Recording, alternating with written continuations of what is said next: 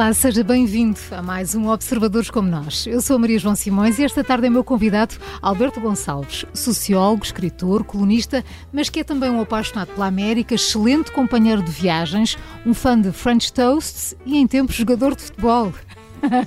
Olá, Alberto, bem-vindo. Obrigada por ter aceitado o meu convite. Nasceu a 28 de julho de 1969 em Matosinhos. Uhum. Qual é a sua primeira memória, Alberto? Como é que foi a sua infância? Infância tinha muito a ver com a praia, que é coisa de que eu não gosto particularmente hoje em dia, por acaso, mas Matosinhos era praia. Uhum. Eu nasci perto da praia e vivi quase sempre e vivo perto da praia. Hoje não a frequento, mas Matosinhos era muito ligado a isso. Sim. E era de brincar na rua ou ficava mais Sim, não, casa? na rua, na rua. Sim, jogávamos futebol na rua, eu e os meus amigos, eh, incluindo de noite. De noite? 5, 6 anos, sim, deixávamos estar ali à vontade. Não, passavam poucos carros na altura. Não é como hoje, não é? Não, não. Nós conseguimos fazer um jogo no meio da rua e o primeiro carro demorava um quarto de hora a passar. E o gosto pela Agora, praia não. nunca surgiu, mesmo depois de tantos anos Não, o gosto pela praia existia nessa altura. Sim. Depois, depois, na é idade adulta, é que desinteressou-se. É, provavelmente por excesso. Exato. Sim, sim. Por ser um bem adquirido, é, estar sempre era, ali era, à disposição, não é? Ainda hoje, quer dizer. É hoje vive em Lessa, não é? Sim, mas em frente à praia uhum. também. Sempre, em várias casas, mas sempre que por várias coincidências. Nunca procurei ativamente isso, mas sempre vivi em frente à praia. E hoje acho a água gelada, coisa que não achava na infância. É, quem o conhece diz que é uma pessoa relativamente reservada. Já era assim em criança? Acho que não, acho que até uma certa idade. Eu hoje também já sou menos reservado do que o que já fui. Na adolescência fiquei um bocado, a partir da adolescência, mas na infância não. Eu lembro-me de sei lá, primos distantes, vizinhos, levavam-me para a praia e eu ia com toda a gente. E não sei, as pessoas, não, não sei o que, é que os meus pais faziam comigo, mas não me ligavam nenhuma porque eu andava com toda a gente. E o que é que o fez tornar-se mais reservado na adolescência? acho que são aquelas coisas da adolescência, aquelas, hum. aquelas mudanças hormonais ou qualquer coisa, não sei, fiquei ali um período mais, mais reservado. Mas hoje acho que não sou muito. É, dizia que, que, vivia em Lessa, depois tem outra casa em, em Bragança. Bragança é, é, o melhor de dois mundos? Ah, hoje gosto mais de estar lá, lá entre os montes, sim. Sim, prefiro, prefiro. Por questões, é, por proximidade aos amigos e assim, uhum. mantenho meio matozinhos e tal. E, mas é o que é? Uma espécie de. É o seu refúgio? É, é. Hoje em dia é o que eu sinto mais como a minha casa. Agora estou muito menos tempo lá do que estou em Matosinhos, não é? Infelizmente estou lá, sei lá, 20% do tempo. O que é que Bragança tem que não tem lá? Não é a cidade de Bragança. A, a, a casa fica uns 30 km, sim. É uma uhum. zona rural mesmo. Uhum. Né? Tem, tem vista, tem espaço e tem, tem sossego. Mas é o facto, sei lá, uma pessoa quer ir a qualquer lado, pega no carro e não tem problemas nenhums, não tem dificuldades, estaciona onde quer, não tem aqueles problemas. Matozinhos nisso não é melhor que Lisboa, nem pior, depende da perspectiva. É impossível estacionar o carro, é insuportável. Portanto, é o sossego, será? Lá é o sossego. É, é, E também gosta de Zamora, não é? Porquê? Por muita Zamora, sim. Porquê Zamora? Eu gosto de Espanha e gosto e conheço relativamente bem Castela, zona uhum. até Madrid, não é? Aquela zona toda, desde miúdo, que é com os meus pais para ali. Uh, e, e Zamora é uma cidade já é uma cidade, embora seja à escala espanhola, mais ou menos o que Bragança é para Portugal, uma uhum. cidade pequena, pequena para, para a Espanha, tem, uma, tem uma animação, uma agitação, aquela coisa espanhola. Sim, aquela não movida, não é? Aquela movida que a própria Zamora tem. Nem, nem são turistas, são os próprios zamoranos que, que estão sempre na rua e aqui pode-se ir beber uma cerveja ou comer umas tapas até muito tarde. E o Alberto gosta disso? Gosto, gosto, gosto da coisa notívaga. Gosto, uhum. gosto. E nós em Portugal não temos isso. Numa cidade média ou pequena do interior, então tudo fecha cedo. Quer dizer, eu gosto muito dos Estados Unidos, Maria João já falou nisso. Sim, sim, já Nos Estados vamos, Unidos sim. também uma pessoa está numa cidade do interior e as coisas fecham, temos que jantar até às oito, mais tardar. Uh, e em Portugal não, não, é assim, mas, mas quase. Em Espanha não. Uma pessoa tem, tem... E é mais de noite? É mais de. É gosto homem mais, da noite? Gosto é? mais. Gosto. É quando escreve? Uh, por acaso não. Por acaso, para trabalhar, gosto de acordar e trabalhar logo. Sim, o, Despacha logo o que As tem. obrigações, gosto de fazê-las ao acordar. A noite é mais para, para diversão. Para desfrutar. É. E o que é que faz durante a noite? Ah, muitas vezes é, é simplesmente em casa e faço como apetece, e leio como apetece e vejo como apetece. Uh, quando é para sair também é à noite, quer dizer. Mas isso não parece ser um exclusivo meu, acho Sim, que ninguém não. combina com os amigos. Sair à noite, Provavelmente não. uma saída às 10 da manhã, não é muito costume. Só sou para levar os miúdos aos filmes da, da Disney. o Alberto esteve sempre inclinado para a matemática. Como é que surge então a, a sociologia? O seu pai era engenheiro, é. a, a, sua mãe fez toda a carreira na função pública, na Câmara de Matosinhos, portanto por aqui não foi. A Maria não está informada. Sabe essas coisas todas. Uh, não, uh, para a matemática, para a sociologia, Sim. eu acho que foi por preguiça. Então. Porque comecei a ver que eu ia seguir matemática aplicada, que era o que eu gostava. Gostava de matemática, era a única disciplina que me dava gosto uhum. de estudar. Uh, mas depois é que eu obrigava a física e a química, aquelas coisas, e aí já começou a complicar um bocado. Eu comecei a recear que o curso fosse demasiado trabalhoso. E achei, vou mudar para, um, para grande desgosto do meu pai, vou mudar para um curso que não pareça dar muito trabalho. E então as opções na altura eram. Uma delas era Sociologia. Eu, eu, quando entrei na faculdade, entrei para, acho que entrei em três coisas diferentes: Sociologia, Filosofia, talvez Geografia, uhum. qualquer. E escolhi Sociologia. Mas sim, assim, uma coisa meia vaga, e é, é assim meia difusa, que não, não obrigaria a um trabalho intensivo e não obrigou, não foi muito complicado o curso. Mas até hoje nunca se arrependeu por, por ter deixado de lado a matemática aplicada? Não, deixar de lado a matemática não, mas se fosse hoje, não, não, talvez não tirasse o curso de Sociologia. Não. E tiraria qual? Por estranho que pareça, para a Medicina. Medicina? Medicina, porque entretanto descobri-me hipocondríaco. Pois já sei que e, sim. E vi que posso ler sobre medicina e percebo bem aquilo. Percebo... Mas depois tem aquela coisa de procurar no Dr. Google e já sabe que aí vai tudo, ah, termina tudo em doença. Eu, eu, tem que pesquisar, não é? Tem eu, que ir a fundo. Leio, eu leio quase, quase sempre em inglês, não sei, não sei alemão. Mas eu já me vi a ler um estudo em alemão, a tentar perceber alemão para perceber se eu tinha uma determinada doença ou não. Portanto, eu acho que para a medicina eu até, até leria húngaro se fosse preciso. Portanto, e acho que aquilo é relativamente fácil de compreender, até um certo. Pelo menos há, do ponto de vista de um leigo, se queres fazer um disparate, mas quer dizer, há muitos médicos, não são todos, não são todos prémios Nobel da Medicina, Exatamente, são pessoas que conseguiram estudar, acho que conseguia ir por aí. O Alberto é, é filho único, Sou. o seu pai já faleceu. Como é que é a relação com a mãe? Ah, é boa, com, com um conflito ou outro assim à mistura. É, que faz parte de, Sim, sim, sim, de gerações, conflito geracional. Ah, Não, não propriamente. A minha mãe não, não, não estranha nada da nova- das novas gerações. Não, por aí não. Nem o meu pai também. Não, Eu sou ouvinte É, do Ideias Feitas sempre. Sim, sim, sim, sim. Leitora mais ocasional, mas é, é. e crítica. Ah, sim, por acaso é uma pessoa a quem, eu, a quem eu pergunto se a coisa correu bem, se, se quando calha, não é? Não, não é que não haja outras pessoas que também pudessem dar uma, uma opinião, Uhum. mas não- não vou estar a telefonar as pessoas a seguir as feitas a perguntar se correu bem. Se calha de falar com a minha mãe, pergunto. E ela, e porque eu sei que ela diz a verdade. Tem um entendimento. Uma pessoa com, com estudos médios, não, não é Uhum. uma, uma pessoa erudita, também não é uma pessoa que não saiba nada. E então é, é uma opinião que, que eu acho que Que é se ela não válida gostou, si, é não é? válida. Ou Uhum. seja, se ela não gostou e ela diz-me isso, Uhum. é, estiveste um bocado, não sei o quê, eu percebo que aquilo posso, a mesma ideia pode ter passado para outras pessoas. Portanto, acho, acho que tem algum, algum peso nesse sentido. Há pelo menos dois responsáveis pelo, pelo Alberto se ter apaixonado pela escrita e por se ter dedicado às crónicas, ter desperto quando era miúdo o Miguel Esteves Cardoso Uhum. e depois o Vasco Polido Valente, que diz o Alberto foi ainda mais decisivo. Eh, Atualmente, quem é que o poderia despertar para uma outra paixão? Não acho que haja alguém comparável ao, Ao Vasco ao Vasco Polido Polido Valente. Não, não, não. Eu, quando, eu descobri o Vasco Polido Valente no Independente, quando apareceu o Independente. Era um nome que eu conhecia, mas sabia que estava vagamente ligado. Tinha estado ligado à política, qualquer coisa do género. Ou seja, quando apareceu Independente, eu tinha 20, 19 anos, 20 anos por aí. Ah, não estava assim muito metido nestas coisas, ou nada metido nestas coisas. E quando comecei a ler, conheci o Miguel Esteves Cardoso, das críticas, das crónicas de Sim. música pop, aquelas Sim. coisas, achava piada, aquilo desde os 14 anos e tal, no 7, no Expresso, aquelas coisas. Mas depois, quando li o Vasco Polido Valente, percebi. Primeiro percebi que se podia escrever sobre política e eu gostar de ler. Alguém escrevia, so- escrever sobre política e eu gostar de ler. E depois percebi que se podia escrever assim. Hoje, eh, e provavelmente quando comecei a escrever, um, uma meia dúzia de anos depois, sete, oito anos depois, eh, quando comecei a escrever estas as crónicas, eh, tentava, se calhar tentava imitar miseravelmente o Vasco Polido Valente. Hoje espero que se note que haja diferença. E há, há Hoje diferença tem de o seu certamente. hoje tem a sua marca. Espero que sim, Sim. pelo menos o estilo. E, e- e o Vasco nisso era insuperável. Eu não acho, não acho o Vasco Polido Valente apenas o melhor cronista português. Acho o, melhor- o Vasco Polido Valente. O Vasco Graça Moura dizia isso, que era provavelmente o maior escritor português Uhum. da segunda metade do século XX. E eu tendo a concordar com isso. Haverá, se calhar há melhor, mas eu não conheço. E foi por isso que alguém como o Alberto diz que era apolítico começou a escrever sobre política. Uh, Sim, também foi por isso e foi por, por influência da faculdade. O meu curso era muito virado à esquerda. Eram aquelas pessoas na altura, ainda não havia o Bloco, mas havia o Política 21, talvez, o PSR, aquelas coisas do Francisco Louçã, e os meus professores eram um bocadinho inclinados para aí. E aquilo começava a me irritar. Então, lá com os amigos, três ou quatro amigos da turma, começámos a explorar as coisas e a perceber que havia out- outras, outras opções. E, fomos, e então começámos a interessar-nos por, uh, por alternativas políticas. Para ser do contra, não. Ah, sim, em parte também, sim. sim. Mas gosta de ser do contra. Uhum, gosto. Gosta? Não gosto, é, é inerente a mim desde miúdo. A sério. Sim, Porquê, se- porquê desde miúdo? O que é que, o sei lá, o meu avô era do Sporting e eu era do Benfica. O meu pai não gostava de futebol, eu forçava-me a gostar de futebol sem, sem ter assim uma paixão por ela.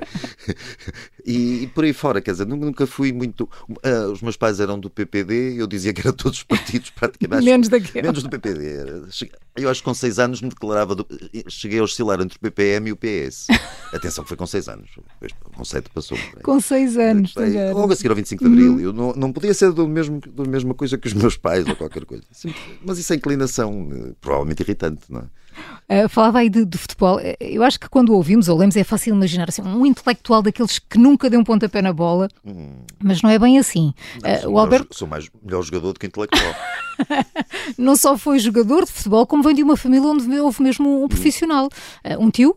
O meu tio é a grande figura jogava da história no Leixões, Leixões. Não é? Ele não jogou, ele jogava no, no Lessa, que é, uhum. é o clube rival, uhum mas depois treinou o Lessa, depois treinou o Leixões e treinou a tal ponto que hoje tem uma estátua, um busto à porta lá do estádio de Leixões, ou não sei o quê. Por isso é que, que eu nunca vi o busto. Fez uma cara estranha quando eu disse que era um jogador de futebol. Sim, eu cheguei a treinar com o meu tio lá no Leixões, sob as orientações do meu tio, mas depois alguns colegas, provavelmente invejosos do meu talento, acusavam de proteção do tio e tal. Ah. Sabiam que eu era, era sobrinho neto, não é? Uhum. Mas uh, e acusavam de alguma proteção e eu acabei por desistir daquilo aqui entre nós também, o meu jeito também não, não, não me permitiria ir para o Real Madrid ou coisa assim. Mas isso não vai ao encontro daquilo que dizia de ser do contra. E devia ter forçado a coisa, não? Ah, mas, mas aí ouvir aquelas bocas nos, não no balneário não era, não. Ouvi, uma, ouvi duas ou três, mas quer dizer, o meu time mandava marcar os penaltis e tal. Depois uma vez falhei um penalti e uns tipos estavam lá criticando. Tínhamos 14 anos. E então a minha carreira. O futebol perdeu um grande. um grande talento. Um grande talento, é verdade. adora cães pequenos. Acho sim. Cães pequeninos. É Sei muita coisa sobre si, Alberto. Tive que investigar. Cães pequeninos, as pessoas ficam. E tem um Zequinha. Tem um Zequinha. Oh. É um Zequinha, que foi um cão abandonado. Conte lá a história do Zequinha. São sempre. O Zequinha encontrei numa estrada lá entre os montes, perdido, assim, com uma coleirinha toda já estragada. Toda... Pequenino, era é, pequenino ah, de tamanho sim, mas pequeno. de idade provavelmente também. Sim, no vinho, não, era no vinho. Ainda, ainda é, tem ainda 3 é. anos, para aí, acho que eu calculo pela dentição uhum. e aquelas coisas que. Uhum. Uh, e já os cães anteriores que eu tinha tido são sempre encontrados, assim, rafeiros. Fui buscar, já salvei um cão do canilo, assim, esse tipo de coisas, não é? E consegue perceber de onde é que vem esse, esse gosto? Essa... Sempre tive cães e o meu pai sempre teve cães. Assim, uhum. e, e, qualquer tipo de cão, não era, não, não era aquelas coisas dos cães de marca, como às vezes digo, uh, os cães de raça, sim, as coisas com pedigree e tudo. Uh, sempre gostei, mas a partir de uma certa idade comecei a gostar mais em adulto gosto muito mais de. Mas os seus, os seus, amigos dizem que quando vê um é incapaz de não fazer uma festinha, é, sim, sim, é imediato. Aliás, já fui mordido duas, três vezes por causa disso, ah, ligeiramente. Uh, mas vou logo, sim, se são cães já muito pequeninos. Dá pouco numa viagem encontrei uma senhora com um cão que tinha, que parecia até 10 centímetros, parecia que, que, uma pessoa que estava no grupo que me acompanhava chamava: Olha, Alberto, um, um rato daqueles que tu gostas. e eu gosto desses. E só tem um. Neste consegue, momento só tenho um. Consegue só ter um.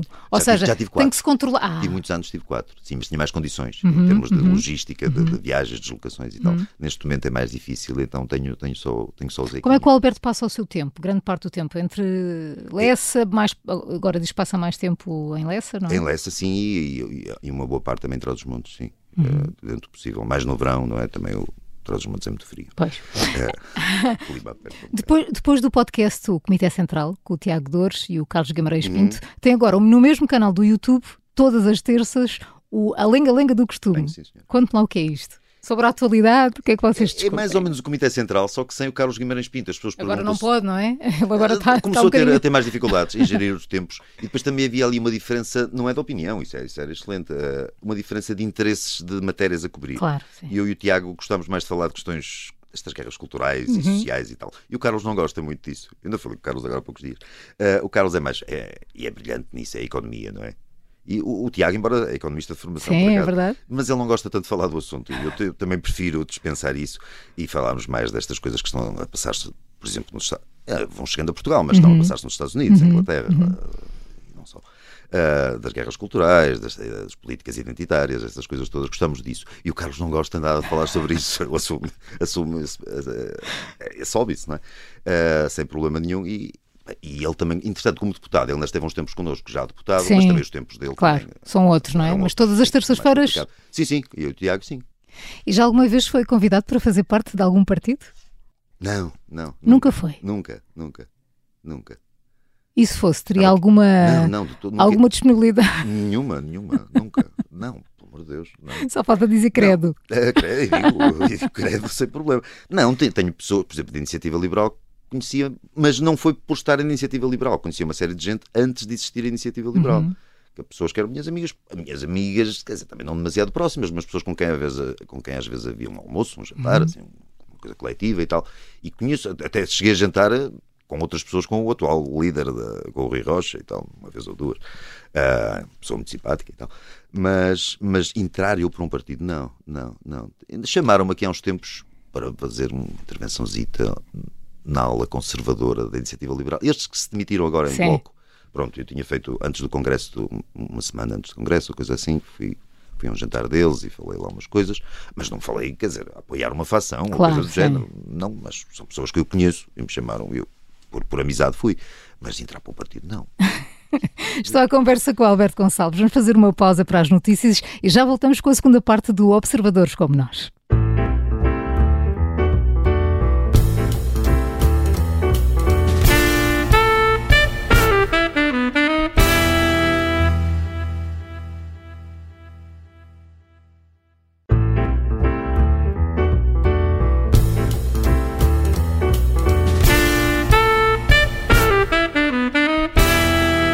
Parte do Observadores como Nós, hoje com o Alberto Gonçalves, sociólogo, colunista, autor e um apaixonado pela América. Apaixonou-se pelo continente a partir de Nova Iorque e depois foi à descoberta. Todos os anos passa férias na América.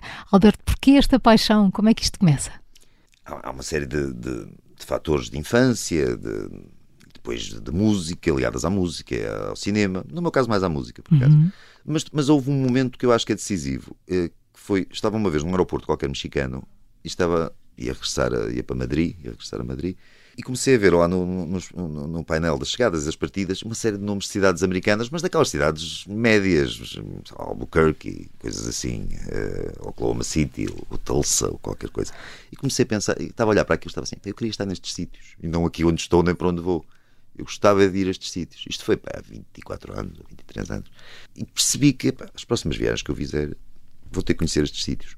Ainda demorou a conhecer alguns desses sítios, porque comecei a ir para a América a partir de um ano ou dois depois disso, uhum. mas foi para Nova York. E como gostei muito de Nova York, eh, as primeiras viagens ficava sempre por ali, ia a Boston, cheguei a Washington, mas a costa leste, ali Sim. por ali, não muito longe. E depois só para aí há, sei lá, 12 anos, 13, é que comecei para o interior da América e, e percebi que gostava mais daquilo ainda. Sim. E então quando descobri o que é que tem de fascinante? No caso do Sudoeste foi os desertos foi aquela imensidão e aquelas estradas e a bomba de gasolina perdida no meio da estrada e, aqueles... e a sensação de que podemos ir para qualquer lado.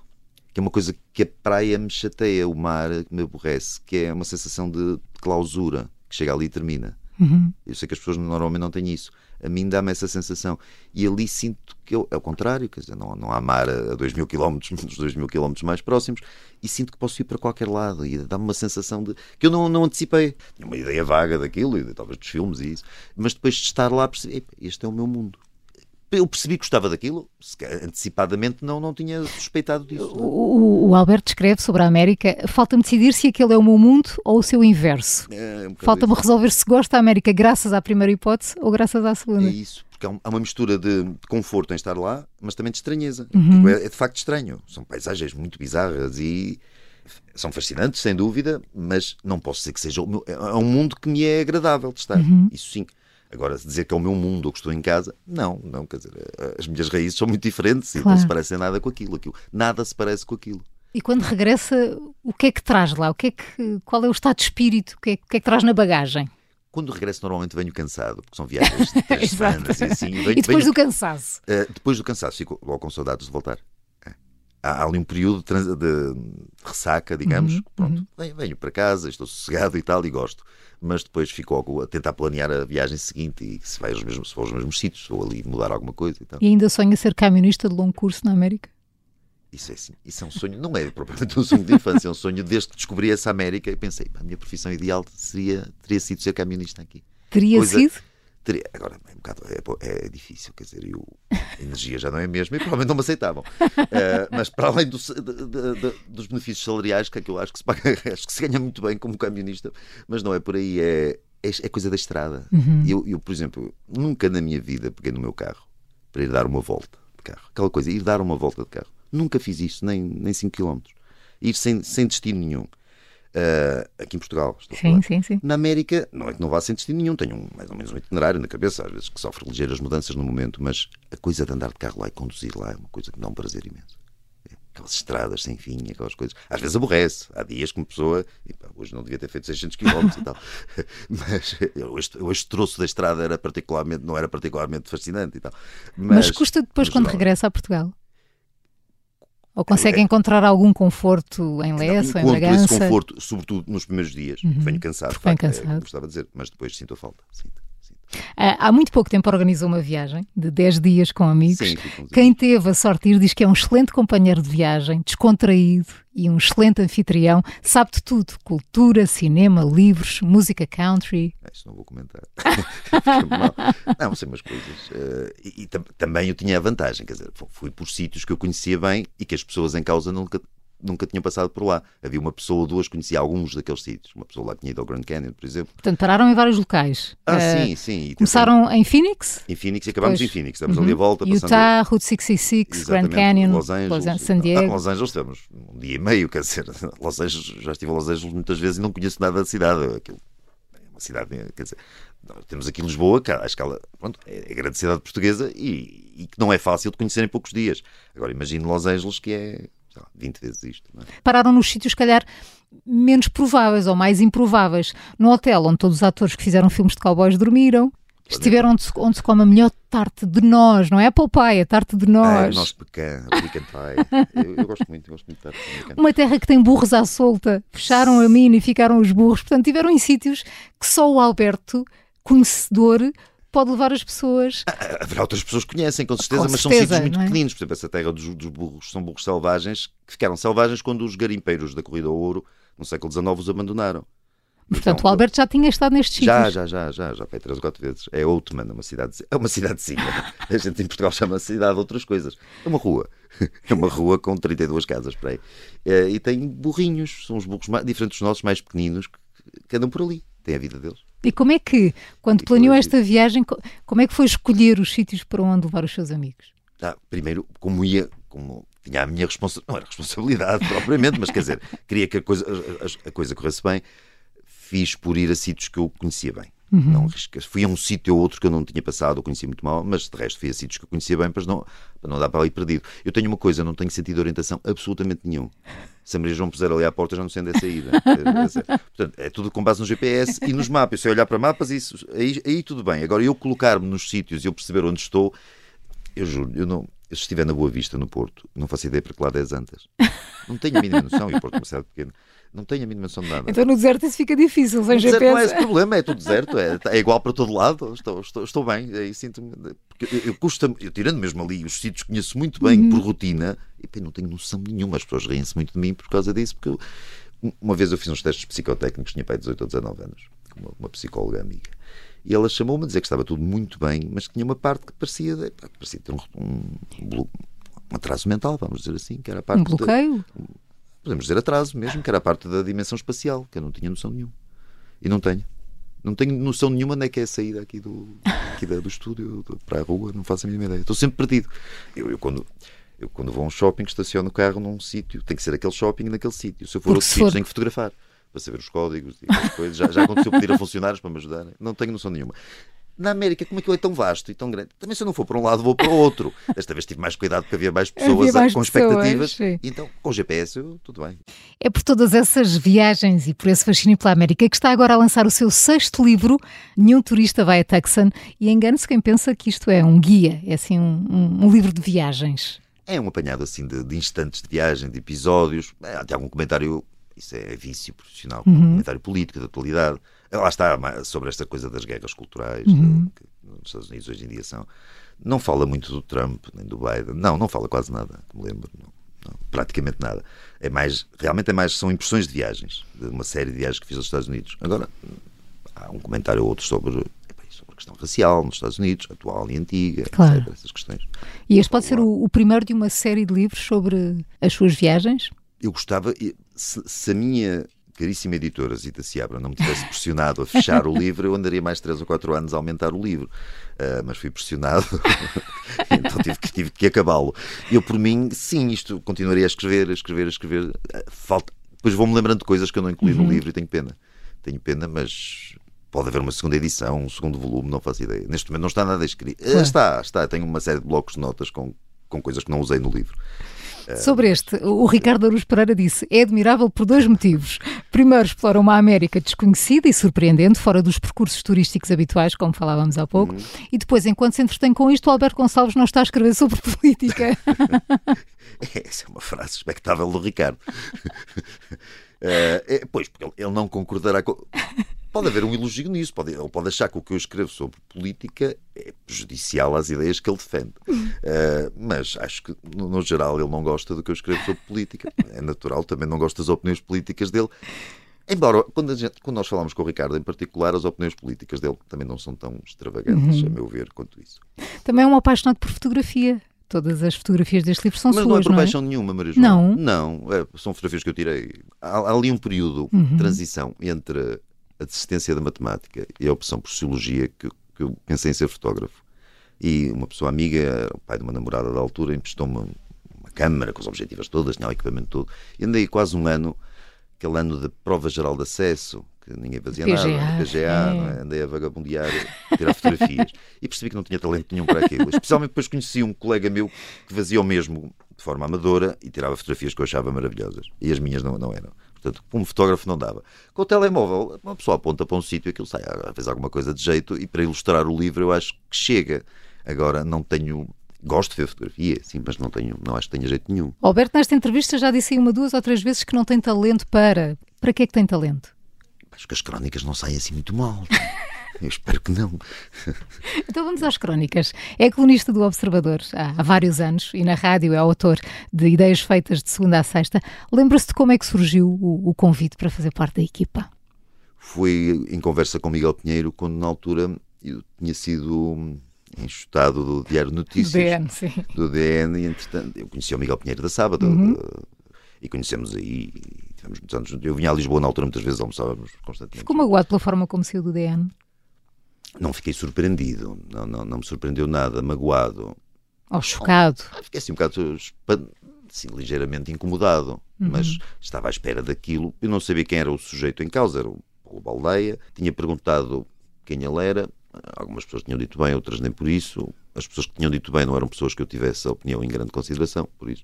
E tinha visto uma fotografia no pouco tempo em que eu estive a escrever no DN e Paulo Baldeia já era diretor, vi uma fotografia desse, do Sr. Paulo Baldeia com o António Costa num estádio de futebol, mais umas duas, três pessoas com os cascóis da seleção em grande galhofa e tal. E pensei, não vou durar muito aqui. Uh, e de facto, parei, três semanas depois ou a quatro. Corte de Lisboa, não é? A Corte de Lisboa. Ele, ele nega que tenha dito isso, mas ele disse isso, eu não ia inventar, inventar a expressão. Quer dizer, eu podia mentir, mas não estou a mentir. então vamos lá, Miguel Pinheiro, ao convite. Foi assim que surgiu. Ah, sim, e em conversa com o Miguel Pinheiro, sim. Uh, Convidou-me para, para, para, ter aqui um encontro com, com ele e com o José Manuel Fernandes. Temos aqui, não era aqui, nas instalações sim, iniciais. Sim, sim. Uh, no bairro Alto. No bairro Alto, sim. E tivemos uma conversa e comecei a escrever no, no Observador. Presumo que o Miguel gostasse das minhas crónicas da sábado, não lhe vou perguntar isso, mas presumo que sim. Eu tinha ali a última página da sábado, tive aquilo para aí, sei lá, 12 anos ou 10 anos, não sei, a última página e, e, e vim para aqui. E depois a rádio. E depois a rádio, sim. Isso foi uma vez o Pedro Jorge Castro que me ligou e eu fiquei assim muito na dúvida, a minha confiança na escrita é alguma. A minha confiança na, na oralidade não é assim tanta. E na altura ainda Não parece menos. nada. Olha que no ar parece muito seguro, sempre. Se calhar agora estou mais habituado. Uh, Fui-me habituando, uhum. mas eu nunca ouvi um ideias feitas. Nunca. Juro, juro, Maria João. Nunca ouvi um ideias feitas. Nunca. Também não costumo reler as crónicas propriamente, mas às vezes pego uma crónica antiga e releio e, e, e gosto que leio. Uh, ideias feitas nunca arrisquei. Tenho a impressão que se ouvir os primeiros ideias feitas, é, Deus, nunca mais fazia nenhum, nunca mais fazia nenhum.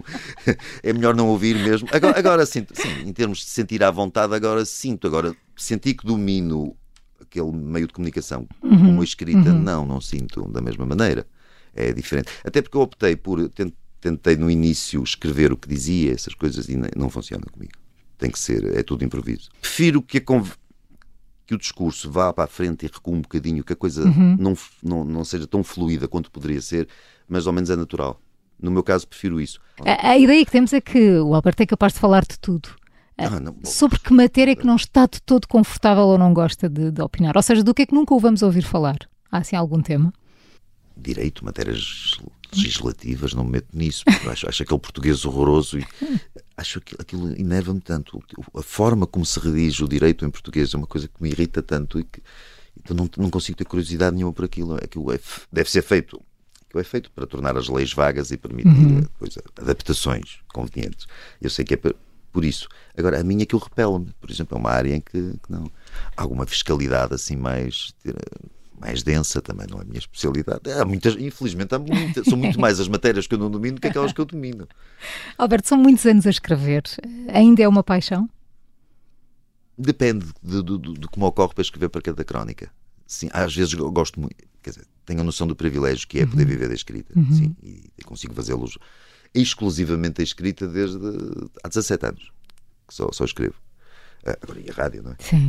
Um, até aí acumulava com outras coisas. Uh, agora, depende do, do tema e da forma de abordar cada tema que eu tenho cada semana. Às vezes há aquelas crónicas que, se, que são feitas com base na técnica, no, no hábito. É? A pessoa ganhou ali uma certa tarimba, quando falo no Dr. Costa, no professor Marcelo, aquelas coisas normalmente é por aí. Às vezes lembro-me de uma maneira de pegar nisso de forma diferente e aí dá muito gozo a fazer. E isso continua a dar, sim.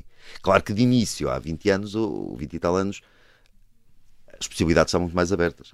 O leque de possibilidades Sim. era maior, a correr muito mais coisas claro. diferentes fazer um jogo da glória com, com um caso político português, fazer um não sei o quê, fazer um inquérito, um falso inquérito, uma coisa assim. São coisas que se vão esgotando, mas de vez em quando aparece a ideia e dá muito gozo de escrever. Dá. Alberto, é, é, é, provocador, polémico, é, é feitio, é opção, é personagem, é o seu jeito. Eu não gosto nada de polémicas. Eu, às vezes que me vi envolvido em polémicas, não respondo a ninguém. Uma vez escrevi uma coisa no, no Diário de Notícias sobre o hip hop Houve um rapaz português que era rapper e foi morto pela polícia porque fugiu a uma barreira policial. Uhum. E eu falei daquele gangster rap, daquele hip hop mais violento e não sei o quê. Caiu-me tudo em cima, andei ali 15 dias. Tinha todos os jornais, tinham colunas de opinião a, chamar-me de racista para cima. E eu não respondi nada a ninguém, nada, não reagi, porque não gostei especialmente de me ver envolvido. Primeiro ali partia de má fé, em muitos uhum. casos partia uhum. de má fé. Eu só estava a dizer que havia ali um culto da violência em certos meios do hip hop que podia colocar as pessoas que estavam ligadas àquilo em situações que não eram as mais seguras. Uhum. Não estava a defender que a polícia devia ter morto o pobre rapaz, com certeza.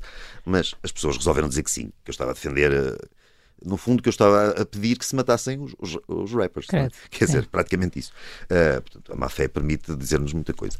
Uh, que digamos muita coisa. Uh, e então eu, eu, percebi que não gostava nada, nada, nada de estar metido assim em polémicas. Agora, nunca deixo de escrever nada por causa disso. Uhum. Sinta que aquilo eu só meço às vezes uma coisa. Uma coisa que pode ter piada e que eu acho que pode ter bastante graça e pode ser excessivamente ofensiva. E uma vez escrevi, cometi esse erro na sábado uma vez. Eu acho que posso lhe chamar um erro. E que, ainda por cima, a história era verdadeira, que a frase não era exatamente minha. Eu estava em conversa com um amigo e estávamos a, falar da morte do Vitor Jara, que era um cantor de protesto chileno que tinha sido assassinado pelos militares de Pinochet quando reuniram as pessoas uhum. no, no, estádio de Santiago de Chile, no, no início do golpe cortaram-lhe as mãos, ao que parece, pelo menos, ou esmagaram-lhe as mãos, uma coisa horrível e não sei o quê. Eu não gosto particularmente das músicas de Vitor Jara, mas também há coisas muito piores no mundo, com certeza. E estava a falar com um amigo uma vez num jantar, e um de nós, acho que foi até o meu amigo, foi assim que eu contei a história, que sugeriu que, que depois de que o Bach desenvolveu o contraponto na música, como é o momento da evolução musical, foi quando mataram o pobre Vitor Jara. E eu achei que a piada era boa e escrevia e na sábado. Pronto, na altura era o meu Pinheiro, o diretor, ele lembrar-se-á disso. E houve uma série de figuras, aquele José Nisa, que era um músico que já faleceu, acho eu, escreverem para lá, cancelar a assinatura da sábado, sei que, aquelas coisas todas, porque aquilo ultrapassava os limites. Claro. Ganhou uma proporção que eu não queria, e a piada era de mau gosto, é óbvio. Deu-me vontade de rir, mas estamos a rir da morte de um pobre coitado às mãos de um, uns jagunços, não é? Mas não resisti à piada. Hoje controlo bastante mais isso. Às vezes ocorre uma coisa que pode ter graça, mas acho que a graça não se pode sobrepor. Agora, também não podemos, isto, isto é uma luta muito mais para humoristas uhum. profissionais, que não é o meu caso, mas para o Ricardo, uhum. o Pereira e para outras pessoas. Hoje em dia também querem cercear tanto o humor que o humor quase desapareceu. Nós vemos, sei lá, comediantes americanos e coisas do género que já não fazem humor estão ali numas preleções sobre. Há tantos limites, tanto, não é? tantos limites que eles já não, não tentam é fazer é piadas, estão uhum. a, a, falar dos assuntos só.